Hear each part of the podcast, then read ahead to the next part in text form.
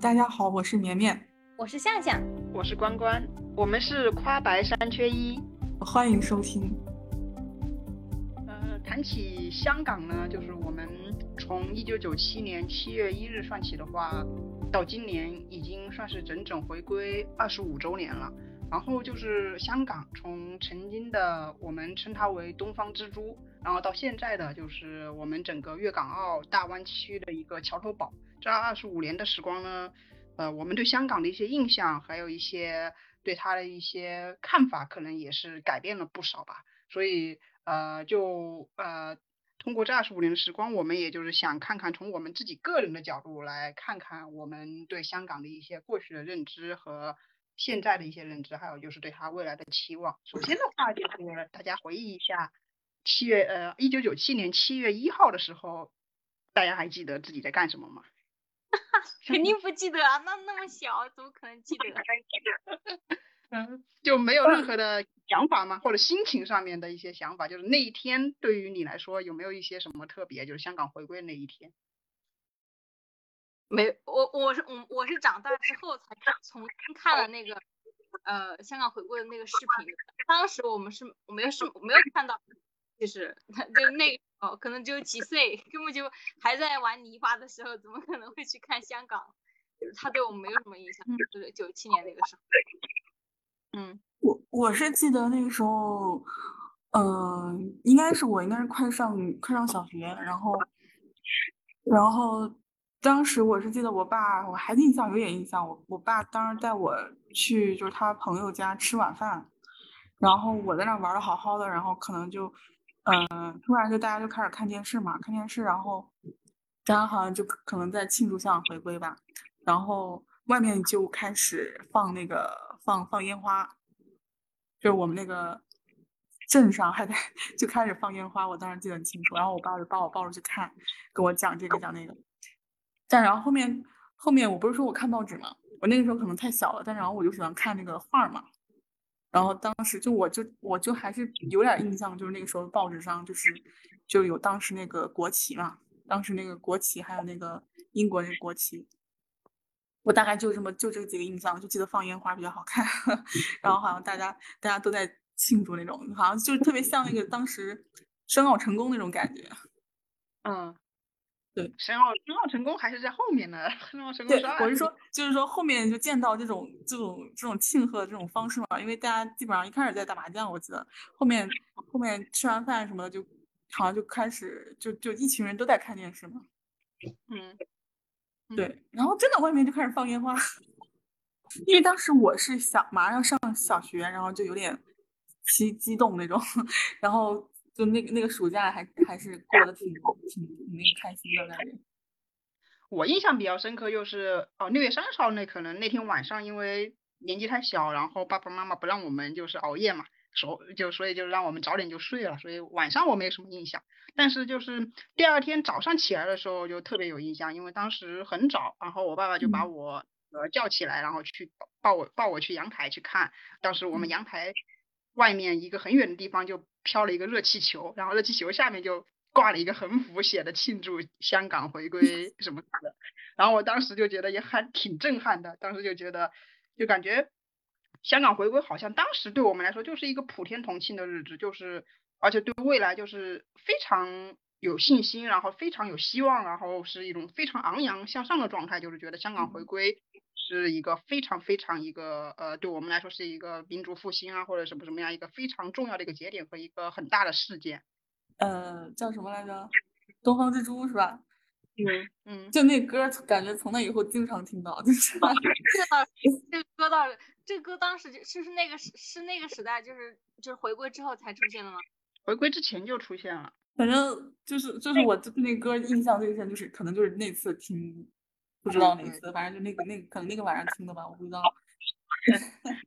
那一段时间就一直在放，就就像之后澳门回归也是一直在放《七子之歌》一样嘛。对对对对对。说回香港的话，就嗯，大家就也谈一谈，就是呃，除了回归对于香港回归的印象以外，那么对香港本身的话，大家会有一些什么样的印象？哎，等一下，等一下，你说那个热气球是哪里啊？是？我想说，我想说，你为什么会有热气球？我就我觉得我这一辈子都没有看到我们这里放热气球。就是就是一个呃，没有吗？就就是就是一个，很多时候小时候很多人广告都会放那种啊，就是一个 一个球，然后在上面飘那种的。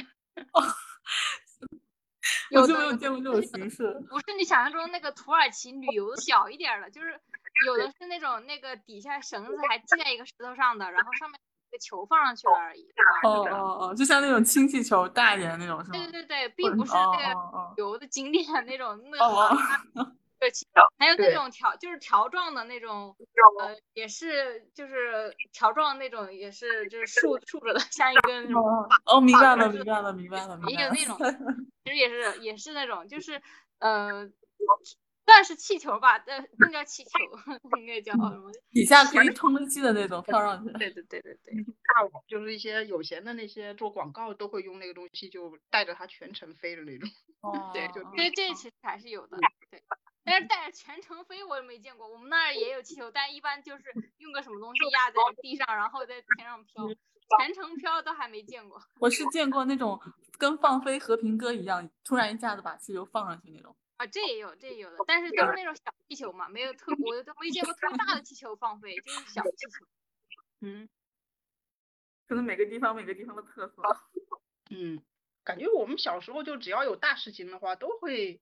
你都会就是有一个就是特别大的那种那种气球，然后在你的在你的阳台前飞过，就让所有人都看到。那可能真的是属于你的独特记忆了。我们小时候没。你是在你是在政府附近住吗？对啊，不是，还是在广场附近住？呃，在学校附近住倒是。好吧。嗯。反正我们那儿干点啥都放烟花。我觉得我对香港最大的肯肯定就是港，就是就是小的时候在电视里不断的重复播放的那些港港片，就是什么黄飞鸿啊，然后周星驰啊那些，还有什么赌神呐，就是就是你不管不论到谁家，你打开台，好像到处都是好几年好很多年到都是那种港就是港片在播放，就是这是我对香港最大的一个印象之一，就是。就对你，呃，你看完那些港片之后，就没有对香港会产生一种，呃，对香港的一种印象吗？就是香港这个城市跟我们生活在大陆的城市会不会有什么区，有什么不一样的地方？当当然，我们那个时候看就是九九十年代哈，初看看香港，其实还是比我们这个比我们生活的话还是要发达一些的，就是他感觉那种是比较现代的社会，我们那还是呃乡下，还是乡下。就是还是比较土，他们感觉就高大上一点那种，呃，就是穿着呀、人物啊等等都看，感觉还是更现代一点。那个时候啊，就在九十年代和二十世纪初，就是二十一世纪初的时候看的时候，这种感觉，就是感觉到了一种就是，呃，时代上面是有一点点的差距的，就是，但是现在没有了，现在你可能去香港。看那些景点，可能你跟你去深圳啊，或者去上海看的也差不多，就是你也没觉得很哪有什么特别大的高大、特别高大上的了，是吧？然后，嗯，现在还有一个就是他们那种文化，就是比较轻松的那种、很放松的那种无厘头的那种各种文化，跟我们那个时候那个年代的那种文化是不太一样。我们那个时候文化还是相对来说是还是比较比较紧绷、比较严肃一点的。但只有在港片里面呢，就各种的搞笑的，呃，各种的那种，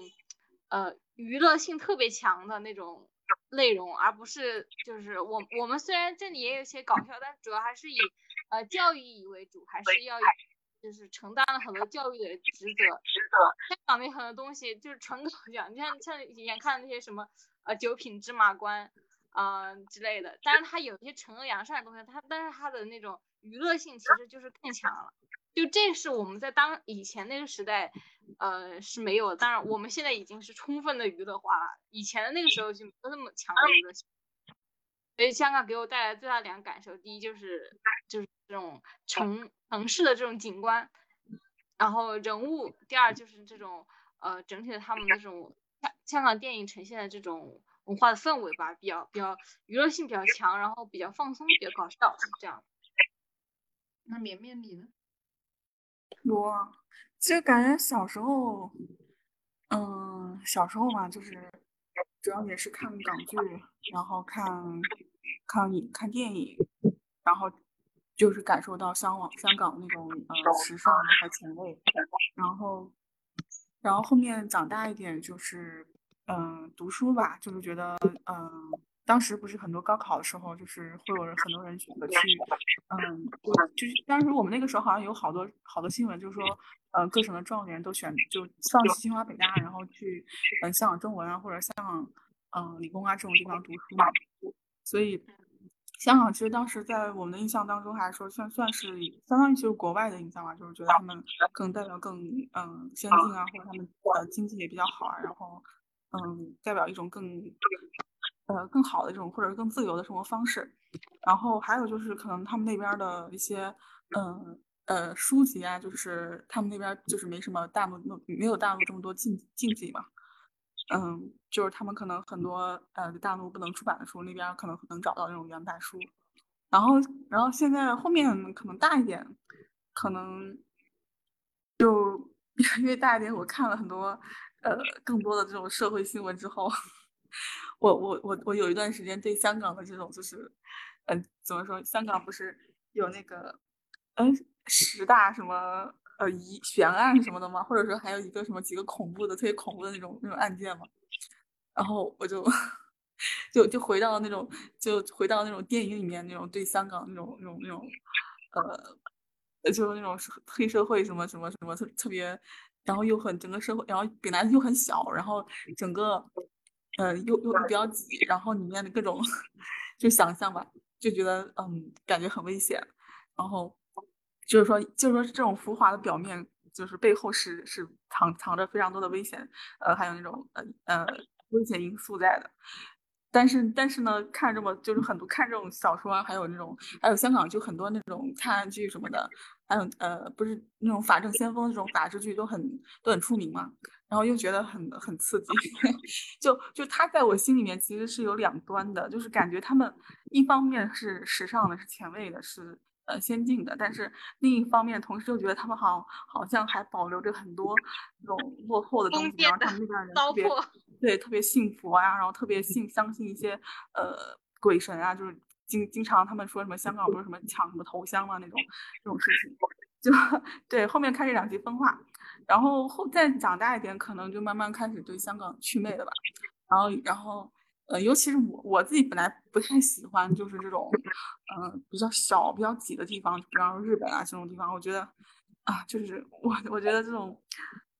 呃，虽然说他他呃可能，嗯，物质文化生活水平比较高，但是我我觉得就是个人的这种空间太小了。然后加上后面去去。去那边看过之后，去那边旅游看过之后，嗯，我我还是觉得，就是我比较喜欢宽阔一点的地方。我当时想说，呃，因为有因为我有一些朋友在那边定居什么的，我就觉得嗯太狭窄了。然后我看过他们的那种住的房子，虽然说他们空间安排的是很合理，但是 还是觉得太狭窄了，太小了。然后他们的小房子也是豪宅呀。对对对对，就这种，我觉得没有办法，没有办法忍受。然后，然后就到最近的疫情什么的，嗯，我就感觉可能香港，不过香港最近可能确实也是，嗯，落寞了。你看的港剧也好，它的整个，嗯，经济啊什么的也好，我觉得，嗯，它它和台湾一样，其实都在慢慢的，好像都在慢慢的落寞一样。嗯。嗯，经济上我觉得还还还没有完全没落，只是说我们跟他的差距变小了，因为以前那个差距实在是太大了。你们可以看以前就是七八十年代那些电影，就那个时候就香港就已经比我们这里就发达很多了。我们那里还是都我七八十年代的，就是我们我们当地是什么样，像他们那边什么样的，完全就是不一样。就是他们在二整个就是在二十世纪，就是整个二十世纪比我们发达太多了，所以我们就会觉得在他那好发达，好发达。其实现在也也仍然很发达，只是说我们跟他比小了，所以我们就觉得好像也没什么了，对吧？其实深圳也很好了呀，以前那个可能几十四十年前深圳也是只是个小渔村，是吧？现在现在这个城市建设也不输香不输香港了，就是我们跟他差距小了，所以对他的这种呃那滤镜吧，滤镜的话可能就就没就去除了滤镜了。嗯，但城市差距小，这可能是一方面，还有一方面就是可能就是感觉香港对于中国就是在经济方面还政治方面的就是不同嗯方面的地位好像也是发生了一些转变了。就就我就记得在至少在一二年以前，就是在他们那个修修修例风波以前，就是感觉香港在西方那边的话，他们的金融地位还是蛮。蛮重要的，然后就慢慢的中国的十年，慢慢的就是西方与我们，呃，中国这边慢慢脱钩之后，就感觉就香港它的在金融方面的重要性就越来越低，然后现在差不多要快要被新加坡啊、东京啊给取代那种了。我感觉现在它完全可以被深圳取代。自由港嘛，在政策上还是在法律啊、政策上还是有点不一样的。就是刚才所说的嘛，就是离岸人民币的中心，它虽然稍微比原来没落一点，但是还是很重要，并且也会一直存在。其实有没有可能这些都是我们作为就是大陆人的就是接受的一些洗礼，才导致有这么一个认知呢？就很明显就可以看到，就是反正就是我我个人感觉，就自从一二年以后，就是我们对香港的各种报道，然后对他们的各种认知，就从原来的一些。两岸就是一家亲啊，或者是香港都都是同胞，这么这么一个认知开始就开始慢慢的转变，就转变成香港什么港独啊，香港什么愤青啊，就这种就就越来越对他们就是没有抱那么大的好感。嗯，因为他他之前我觉得我们对香港主要还是有一个文化，因为他们电影啊、电视这方面、娱乐这方面，就是对我们影响还是蛮大的。嗯，到现在他整个这个。娱乐还有文化界，感觉已经已经已经没落了，这真的是没落了。所以他这这个软实力也没有了，然后然后整个我们经济这边又起来了，所以可能对他已经没有那种，确实已经是祛魅了。嗯，所以看今年二十五周年，现在就各个各个频道或者各个那个娱乐开始就开始呃重新回归那个。那个香港的一些娱乐的一些呃一些活动，把它举办起来嘛，就是什么什么，最近湖南卫视不是举办了很多，就是邀请香港的一些人过来，然后然后给大家那个唱歌，还有什么还有演技什么的，都都邀请他们，这这种是不是也是一种嗯？其实是一种港，是一种相当于是香港文化的一种复兴呢，就是说重新用那些原来的影响过我们的一些文化，然后再来，呃，挑起大家对香港的一些好感。我感觉现在都是只是因为，是因为国内也没有什么音乐上，国内完全没有什么 拿得出手的东西，只能炒现饭，只能只能叫什么叫什么怀旧。这个倒不一定是国内啊，不觉得整个整个世界上面的一些关于文艺上面的都是一种嗯反骨，都没有说有什么新的东西呢。对，如果人家文艺复兴，人家还是有新的东西的。你现在只是在不停的炒现饭，就消耗过去的，消耗你的回忆。我觉得那个时候确实是香港黄金时代，给我们贡献了很多，嗯，很多音乐，还有很多。呃，电影好好的电影，你看我我那天看了你给我推荐的那个王之无的那个 B 站上介绍的那个，我觉得确实就是他们，你可以看到很多他们的电影，呃，可以看到很多后世对他的这个，就相当于他是养分嘛，很多后世对他的这个呃借鉴啊也好，或者说是呃致敬也好，我觉得确实影响了后面很多很多代的那个导演的或者说电影创作者的这个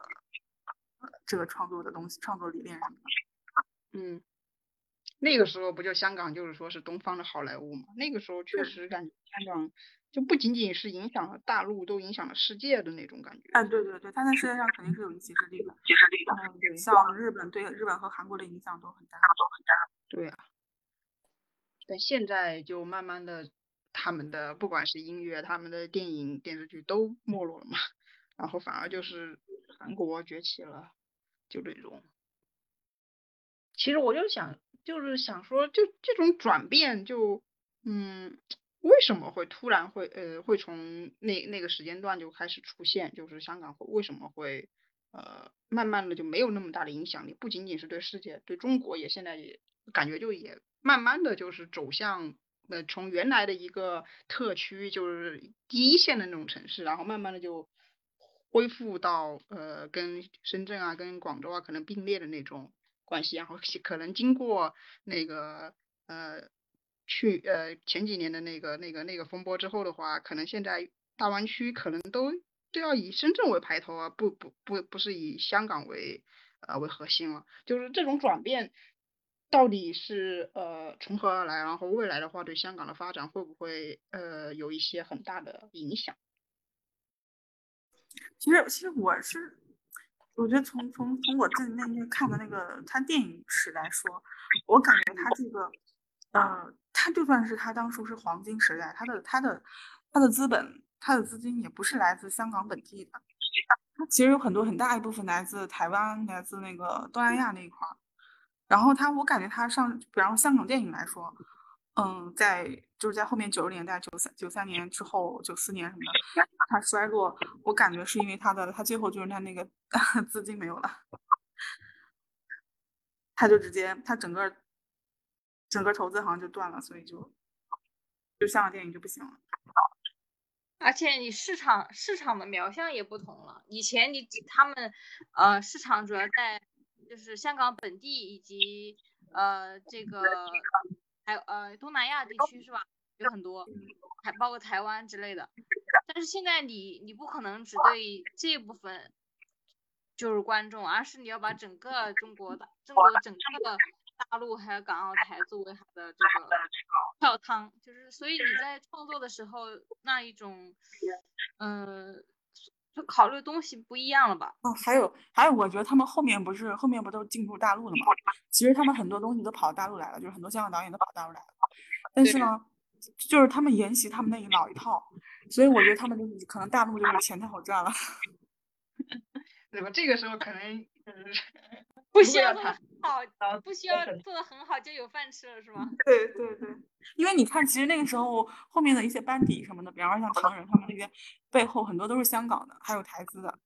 嗯，很啊，香港电影的班底，然后台湾的资金还是什么，我忘了。我就是你现在好像你不是不是很很多人都能查出来嘛？然后我们当时看很多电视剧，其实都是香港导演拍的嘛，就就算是内地电视剧，你也能看到，嗯，香港的班底什么的。所以我是觉得就是。当时肯定还是很多人都想到大陆来，因为大陆毕竟市场这么这么大了。对啊，那不是一个的，不是一个量。然后他们就对，然后他们就搞搞他们那老一套，然后还和就是就是感觉就是其实也就是可能赚钱比较轻松，我觉得。你看，你看他们在就在在他们黄金时代，其实你看他们他们，我觉得他们拍的最就是。怎么说最最好的那那几个，或者说佳作频出的那一段，其实都是因为你有竞争对手，你你就会你就会迸发出很多很多新的东西，就是就是你会绞尽脑汁的去想要怎么拍的好，然后我感觉就是你没有竞争对手的时候，就你一个人的时候，你就会就会得过且过，能量嘛，就 干干为为为观众啥都行，对对对对。因为这个市场就就因为而且对而且当那个时候内陆多崇拜香港和台湾的这种这种这种审美啊，对整个全基本上就是就是觉得内陆，而且各种文化自卑就是觉得自己不行，就觉得香港的台湾的东西好。你肯定当当时不是看了很多，就是比方说他们到香港剧组和内地剧组的这个待遇差别太大了嘛，然后。然后观众也比较买他们的账，我感觉就是整个整个文化自卑，然后让他们就是 到现在到现在影响都还在，就是就是你会觉得，嗯，就你你现在看很多很多很多大制作，呃电视剧也好什么也好，都是香港导演加上内地的演员而已。然后还还有一段时间是是内地的女星去香港拍剧，嗯，不也是。不也是一定要就是说要就是女生可能只能当配角，但是那个男主就是是香港的一个男性，尽管他的知名度没有没有那些女星高的，你不就是这样搭配的吗？所以我感觉就是就是赚钱太容易了。虽然可能还是有香港的他们那些一席之地，但是我们大陆的一些一些一些导演、一些演员也都起来了嘛。按道理来说，应是要加加。你看现在很多香港导演，比如像最近，呃，我最近刚才关注了一下，像那个什么，就是拍那个《三生三世》的，嗯，那个林玉芬，还有那个最近拍那个，嗯，迪丽热巴演那个电视剧叫什么？与君初相识，对对对对，那个美人鱼那个，对对对，也是那个导，也是那个香港导演拍的嘛。然后，对，其实你你能看出来很多很多都已经还是就是导演还是他们，然后他们有一。但是我觉得这些香港导演拍出来的这个剧也没有什么香港味儿的感觉。对对对，他们就是 是是是，他们就是把他们的东西，就是他们只是把他们的一些就是城市化的东西带带进来了，但是他们的精神他们已经没有，我是这样感觉。就是你看了这个东西，你不觉得它是香港导演拍的？但是假如说以前我们看那些什么赌神、赌侠，你就觉得啊，这个东西大陆的导演不可能拍出这种东西出来，是吧？一种我我我有个我其实觉得啊，我觉得像比方说就是电视影视剧搭景这个东西，我觉得可能就是香港带过来的。你看你看，其实中国那之前拍的东西其实都是实很多都是大部分都是实地拍摄的，就取景。然后你在香港，因为人家毕竟地方小，也没什么东西，很多都是他们电影很多都是就是搭搭一个影视城，啊，就学好莱坞那一套，就是应该是学好莱坞那一套，搭摄影棚嘛。对对，搭摄影棚。就香港很小，能拍的外景也很少，只有那么点地。这也是从成本控制方面的考虑嘛，你拍十几肯定成本就控制不住了呀。现在现在你说让让让。大陆的导演去拍，说不定人家也还是会选择去横店啊，去那些影视城。对对，我就说这个就是一个影响嘛，其实。对，我我就是你你你你怎么说呢？你你确实，你到现在不是电现在流行很多说法，就说你一个场景在无数个电视剧里面看到。对，是一个那个桥就是横店的那个桥，那几那几个桥，那几条河是吧？那条河那个桥那个名字，就是你能想到无数个那个古装片。嗯，同样是香港，他们有电影厂，但是他们可能会把同样一个景点就会会拍的不同的那个片子，可能会拍的就让你感觉不出来是同一个场景。其实香港，我觉得香港电影就是它的优点，它主要在于它的剧本，然后它的表演，它的台词啊、音乐。其实你要再看香以前的香港电影，还有那电视剧那些，其实也挺差的，就挺烂的，不能细看。但是你就看他们这个表这几个剧情，就是剧情好看，剧情，然后那些台词是吧？然后配给他配的那些音乐，然后演演技好看，然后他让你忽视了他 那些景很烂，就比如说以前这个呃，就是拍的那个什么《神雕侠侣》，你再看那景的多假是吧？那些雕，然后那个那些石头之类的，假要命。你要放现在肯定会被笑的，但是当时我们就是主要还是。还是看看剧情了去了，然后是吧？所以没没有太多人去考虑他那个景有多假。其实，在你看来来看的话，就景就特别假，特别假了。而且，而且其实我看了这个整个香港的这个电影史，我感觉啊，可能我就只看到成龙那一段，就是他最近更新没更新多久。呃，我感觉其实他很前面前面那一段，其实也都是嗯外地，就是上海这边，然后江浙一带过去的一些人。搞出来的逃亡过去的，逃亡过去的大陆。四九年之后，对，四九年之后，上海的一些一一部分电影人跑过去了，像李汉祥啊、胡金铨这些都是内地的。对，然后他们过去，呃，他们更有文化一些，就感觉还是有家国情怀在里面。到后面，其实真的就是到后面发展起来，呃，这种香港本土的这种文化，嗯，其实这种片子也拍的也蛮好，但是就是我感觉是到后面才。才才才发展起来，开始，因为毕竟就是过去的那一代移民过去的那一代已经老了，然后新兴的这一代就开始要关注呃香港本土的东西，因为他们本毕竟没有对中国这种这种情怀了，他们肯定要对自己生长的这片土地要要讲他自己的文化，然后后面就是发展这种无厘头啊，然后还有呃香港的一些一些本土风情的一些一些东西，还有还有。像成龙的这些片子，我感觉都是，嗯，更加，其实他们才是更加更加香港的这一代。可能可能我们当时看的，我们看的，比方说周润发什么这一代，其实已经是算是香港本土的东西了。但是就是再再往前再往前数，他们的前辈，呃，就是像呃呃，你看像胡金铨还有那个楚原那一代，我感觉他们其实很多其实是更更中国一点的。他们其实他们是非常非常思想上还有这个看他们布景上，整个我觉得还是很很很中国的，很古典的。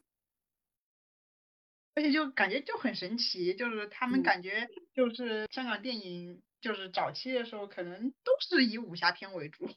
就也很少拍就古古装片，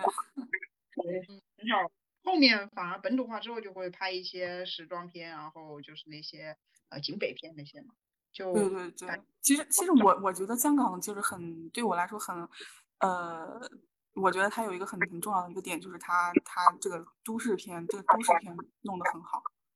嗯，然后打造这个港女的这个这个标签，我觉得当时的她其实贡献了很多蛮有嗯蛮有意思的这个港女的这种形象的，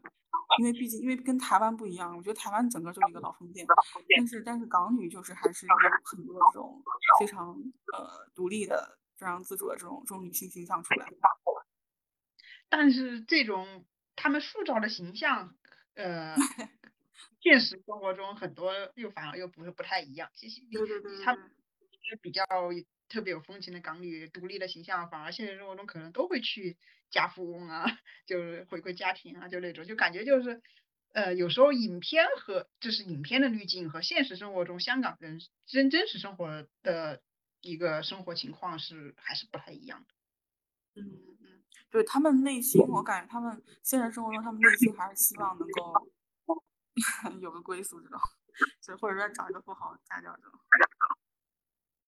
我就记得我呃之前就是看呃香港 TVB 的一些港剧嘛，然后就就特别就明显就是他们的职场剧就会发现所有的人都是光鲜亮丽，然后灯红酒绿，职业然后特别独立，然后他们同时也有那种家族剧和那个就像《溏心风暴》之类那种那种。你又会发现那里面的人，那那里面的女性或者人就又特别闹腾，然后又特别小市民，特别市侩的那种，就，嗯，就怎么说呢？就是感觉，嗯，不同的，就是。刚开始的时候，我看他们的那些职业剧的时候，我就会觉得，嗯，呃，对香港会产生一种特别好的向往，就是会觉得在香港这个地方的话，就是没有，呃，其实所有都是按照规则办事，然后就没有什么像我们内地的这种一些不好的那种人情世故啊那些东西。然后，呃，后来又看了那些他们一些侦产剧之后呢，又会觉得香港怎么就这么。呃，这么吵，然后为了这么一点点小事情就能够呃吵得天翻地覆的那种，为了争产就能够拍个四十多集的那种电视剧出来，就这种。对对。就感觉香港其实是一个很矛盾的一个一个一个一个一个地方，就是呃，它就像就像绵绵你之前说的，它可能就是既呃代表一些资本主义的先进性，但是又特别有很多封建主义的糟粕在里面。我我是感觉。就是就是可能还是有有比例在嘛，就是它毕竟还是在慢慢发展嘛，就是你可能可能有小一部有小一部分人还是就是很关注这个，呃，可能就是像你小部分还是比较理想化的，或者说比较呃比较超越的，但是可能大部分底子你你还是就是你毕竟超超越不了，毕竟我觉得就是说资本主义呃剥削下的不也是 老不存在这个思想的先进性了。呃，是那种香港的影片里面看到，就是那些那个被剥削的那些人民，感觉他们呈现给我们的还是就是那种至少是中产阶级的那些人的一些生活。就我们其实很难看到，就是小小房子里面那些人的生活到底是什么样的。其实也有，就是就是比较那种片子，可能我们看的比较少。就比如说那个，呃，楚原拍的那。七十二家房客是吧？这是香港的。啊，周星驰电影其实也蛮多，也蛮多底层的。对，说他出名的少，因为我看到的可能都大部分都是他的中产阶级拍的一些东西，但是他底层的一些东西我们看的就很少了。就是，对，其实还是他还是拍了一些，还是拍了一些。在里面的，只是说不是特别有名气，可能或者说我们对他的那个底层的生活不是很感兴趣。嗯，对，我是我是觉得香港虽然就是说，呃，怎么说，它可能它可能是一部分的，就是说，嗯，一部分是先进的，然后一部分就是整个就是，呃，呃，有很多中中国旧社会的一些遗风，但是它总的来说，它还是更像一个，嗯，现代化的城市，然后它还产生了那种都市的文化，呃，它整个我感觉它，就是不管怎么说，它已经就是说已经记住了，就是大家它让大家记住了这个城市，以及它各种包括它各种民间。还有民俗的这种日常生活，就香港，它至少说已经形成了一个符号。这也是他们走在我们前面的地方嘛。你就看现在，嗯，好莱坞电影如果要选择东方的背景的话，可能可能都会去选择去香港取景啊，或者呈现香港的一些那种那种那种场景嘛。就也有很多片子都会都会这么设计嘛，但是就很很少在呈现大陆的其他城市，可能上海也算是一个。对，就你看，你看，其实香港，你看香港，其实蛮多东西你可以想起来，至少它的它的港乐或者港，呃，还有这种吃的呀，还有小吃，然后它的各种民俗什么的，我觉得都还能想起蛮多的。其实我之前也想过，就是既然香港回归了，我们也可以把香港作为一个窗口嘛。以前也一直是个窗口，然后通过香港来输出，嗯。中嗯，我们就是内陆的一些，就不仅仅是产是是那个呃产品之类的，就可能我们自己内部一些文化也可以通过香港输出出去嘛。但就现在就越来越觉得，我们和香港其实还是蛮割裂的。就呃香港，然后香港现在也越来越与世界与与就是与海外也越来越割裂了，就感觉就孤岛。然后其实其实我现在是觉得我对香港还是。比较有，就是觉得他至少有推出了很多他自己的东西，然后有一些传传输了一些比较思先进的一些思想给大陆。但是我现在是觉得台湾，就我觉得我觉得他就是搞一些言情剧，然后因为因为后面他自己他自己本土市场不行，他后面就不就跑到香港去搞了。因为他们我感觉他们投资真的是有一手，就后面后面他们他们投资到搞香港，感觉把香港电影搞起来了，但是后面他们又跑到内地。香港没落了，然后整个香港也跟着跟着跟着跟着跑到内地来，然后整个把偶像剧那些东西全带进来。对啊，嗯，我想主要还是这个月还是主要是因为香港其实还是整个中国的城国际化程度最高的一个城市，它比上海的国际化程度还要更高一些，所以出于这个原因，所以。通过香港的话，更能够实话输出。是，但但我是感觉，就是就比方说像衣服饰这一块，我感觉香港还是有自己的东西。就香港的时尚还是很，就是就那个时候不是有一段呃说法嘛，就是就香港不是亚洲最潮的吗？但是就是他们那个时候应该还是看不上日本吧。那个时候时尚跟日本有点像。我不知道到底是是日本像香港还是香港像日本。我觉得我看那个日剧啊，我觉得那个时候的那个日本的那个他们那个穿的那那上班族他们穿的衣服跟香港就很对，因为是这样，就是因为你看可以看到香港就是当时的女艺人哈，就是还是有很多面的，就比方说像张曼玉这种，还有钟楚红这种，王祖贤，还有还有一种就是他们输出到日本的那种，就是哎那个女星叫什么？就娃娃脸，然后。就是比较白又瘦的那种那种形象的，哎，那个女生叫什么？就演那个啊叫什么月什么韵仪吧，我忘了，就是就是那种嘛。啊，对，还有一个就叫什么，还有一个叫什么徐若瑄那种吧，就是就比较清纯。台湾过去的吧？台湾对对对，哦哦哦，就是对，我觉得日本的自始至终都是这种类型的女生比较受欢迎，然后香港也会也会就根根据日本那边的这种这种什么什么说，就是形象他们喜好的程度也会推一些这样的日本。这样艺人过去宣传什么的，但是像，就是就是，所以我感觉香港还是就是比较比较比较有就比较自信的，在这块就是挺看不上其他人的。他们在时尚这一块还是还是扛得住的。你看他们今天的穿搭，不是不是现在看，不是现在不是最近流行什么港风吗？嗯，不过时尚时尚总是三十年一轮回嘛。那倒也是。就我们还是对香港还是有那种复古怀旧那种滤镜的，就毕竟那个年代确实对我们影响太大。就是那个年代的娱乐只有香港的娱乐，就是大就是 哎就是大陆这边呃的那些娱乐娱乐的节目很少很少，大部分都是呃就是一些比较正正剧之类的是吧？嗯，没有太多的，没有太多娱乐性很强的那种，商业性很强的那种，呃，作品给我们看。就是那个时，而且那个时候电视电视台也大量的播放这个，给我们洗脑，就是 大量播放这种，呃。呃，就是香港的这种娱乐性很强的电影，你想想，你在看正剧和看香港娱乐片，你肯定选哪个？你肯定选娱乐性强的嘛？谁愿意在看电视？本来看电视本来就是娱乐消遣，谁还愿意去接受个教育之类的，是吧？肯那肯定就，那你的时间你在换台的时候，你就台就换到了那个香港电影那里去了，因为它更吸引你嘛。但是好像从一四年以后，香港的这些就很少在内陆电视台上面就看到了他们他们的那些电视剧啊，他们的那些歌什么的。我觉得香港现在的一些就是新出的一些电视呃电视剧之类的，跟我们现在好像有有一点过时了，就是它娱乐性也没有那么强。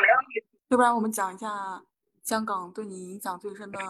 作品？嗯，可以聊聊你印象最深、印象最深的吧。影响其实我感觉我很难说谁对我的影响很大，只是说真的有有些有些香港电电影真的是看在电视上看了好多遍，好像都看不腻的感觉。就是以前的小的时候，不管是在自己家里还是在别人家里啊，那个 周星驰的电电影真的播了好多遍，看了好多遍，就是嗯，真的欠他好多电影票。嗯，你就主要是周星驰的电影。啊，那个是小时候了。现在我长大了之后，肯定还是就是警匪，然后还有武侠，它就是都市的，就是呃都市丽人之类的，就是呃就是当然也有现代的那种现代的这种呃职场类的那种什么，还有那种啊公检法类型的，就是律师啊、警察呀，然后呃职场的女精英啊这之类的这种印象吧。就是这是我对三个香香港的主要几个影响。诶，为什么为什么感觉香港的各种片在大陆都有对应的的，就是学习的东西，但是好像这个就这个什么片？哎，你刚刚说那个就是就职场剧，好像在真的对大陆没有什么好的影响。就是大陆真的没有什么职场剧，大陆职场剧都太太儿小儿科了，太搞笑了。是，好神奇啊！大陆很多时候就喜欢把职场剧拍成言情剧，就就都是所有。我觉得现在国内的片子偏都有种倾向，就是一切皆言情，就所有的片子都是披着这个外壳，然后内核就是个谈恋爱，就是这样。你说他武侠也有拍的好的，但是真的是职场剧就没有什么拍的好。嗯，之前我觉得香港职场剧拍的蛮不错的，就是那个那个医疗剧嘛，《妙手仁心》系列。但是我就觉得他们其实拍的只是拍摄手法上面看上去比较专业和职业而已，但是从整个剧其实也非常狗血。那几面那那里面的各种三角恋关系，然后一夜情关系，就是各种恋爱关系也很复杂呀。然后也男女主角也是呃不是不是女朋友有有有有事情，就是身边的亲人有事情，因为他们是开先河的，就是。因为我们之前看他们的职场剧也都是九十年代末期，二十就是那那那段时间，那个时候可能我们大陆没有什么专业的职场剧这种这个品类，所以当时我觉得就会对他们这种看上去很专业的那种那种拍摄手法，然后把那个手术就拍的特别特别严肃认真的那种样子，就被他们打被他们那个 给唬住了。我是觉得真真真正的我就是我看下来的话。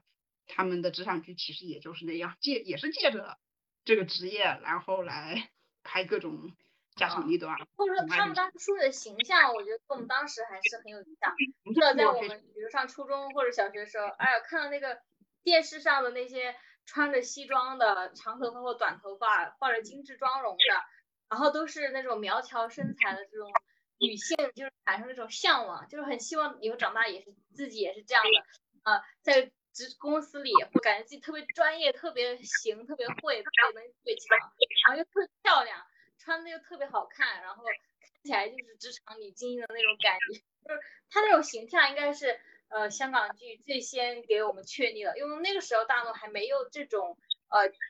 城市女精英的这种形象。对，倒是就可能也是因为选的演员好，然后又比较适合，又又演技也不错，就能够给你一种很专业的形，很职业的形象，给你带来一定的认知。对啊，以前就是就是有很多的女生，就是因为看了香港那些法，就是律政剧吧，想要去学法学院的。我我是觉得那个《法证先锋》还不错。哦，好嗯，这都是这是比较经典的嘛。那感觉他们虽然也，他们虽然也也搞一些乱七八糟的关系，但是感觉他们不是很纠结的那种，就不像台湾，真的就是就是一个破剧给你 那种家庭伦理剧，然后给你搞个搞个几百一百多 集是吧？就是电视剧中央八套还是那个 中央台永远在放什么《意难忘》？再见再见阿郎吗？那真的，我小的时候跟着我爸妈一起看了好多台湾的那种特别长的剧，我天呐！特别长那种，然后都是在一个豪宅之内，然后每天那个就是像情景剧一样，都是在一个豪宅之内天天演演一些这个宅斗吧。对我哎，对，说到宅斗，其实我想说，我有一个特别喜欢的一个香港的一个电视剧，也是就是那种叫叫那个《锦绣良缘》，就它它是那种很欢乐的那个剧嘛。对，不知道你们看过没有？我还是蛮喜欢看那个剧的，就是就是他虽然拍这种东西。但是你就觉得很很开心，也不会觉得说，就是很就是真的就是说觉得很很虐啊，或者什么很麻烦、很很纠结这种东西，你就会就是就纯粹就觉得很开心，或者说很有很有趣。呃，也有一些内容是就是香港独有的，就是那一代的香港女星嘛，就是就是张曼玉、呃王祖贤是吧？钟楚红他们那代人那那几那代香港女星们拍的那些电影，比如说啊像这个《倩女幽魂》啊、《青蛇》呀，呃胭脂包括梅艳芳还有梅艳芳是吧？胭脂扣啊之类的，就那一代香港女星就是是。就是说，只有那个时代香港才有这个东西，是香港独有的，而且真的是，呃，叫什么一代成就成就了一代经典吧。我觉得这可能也是时代的因素吧。就那一代的那些女星，她们的那种啊风华绝代的那种，给我们大家带来的那种港风美女的那种那种那种特色，可能会呃就就形成了一种文化。而且他们拍的那个剧是以中国大陆为背景，大陆的文化背景，但是又有别于中国大陆这种讲述方式的一种电影。你比如说《青蛇》，是吧？他那种 那种风格有一种呃奇异的美。就是要说到我最喜欢的香港女作家李碧华了。谁呀？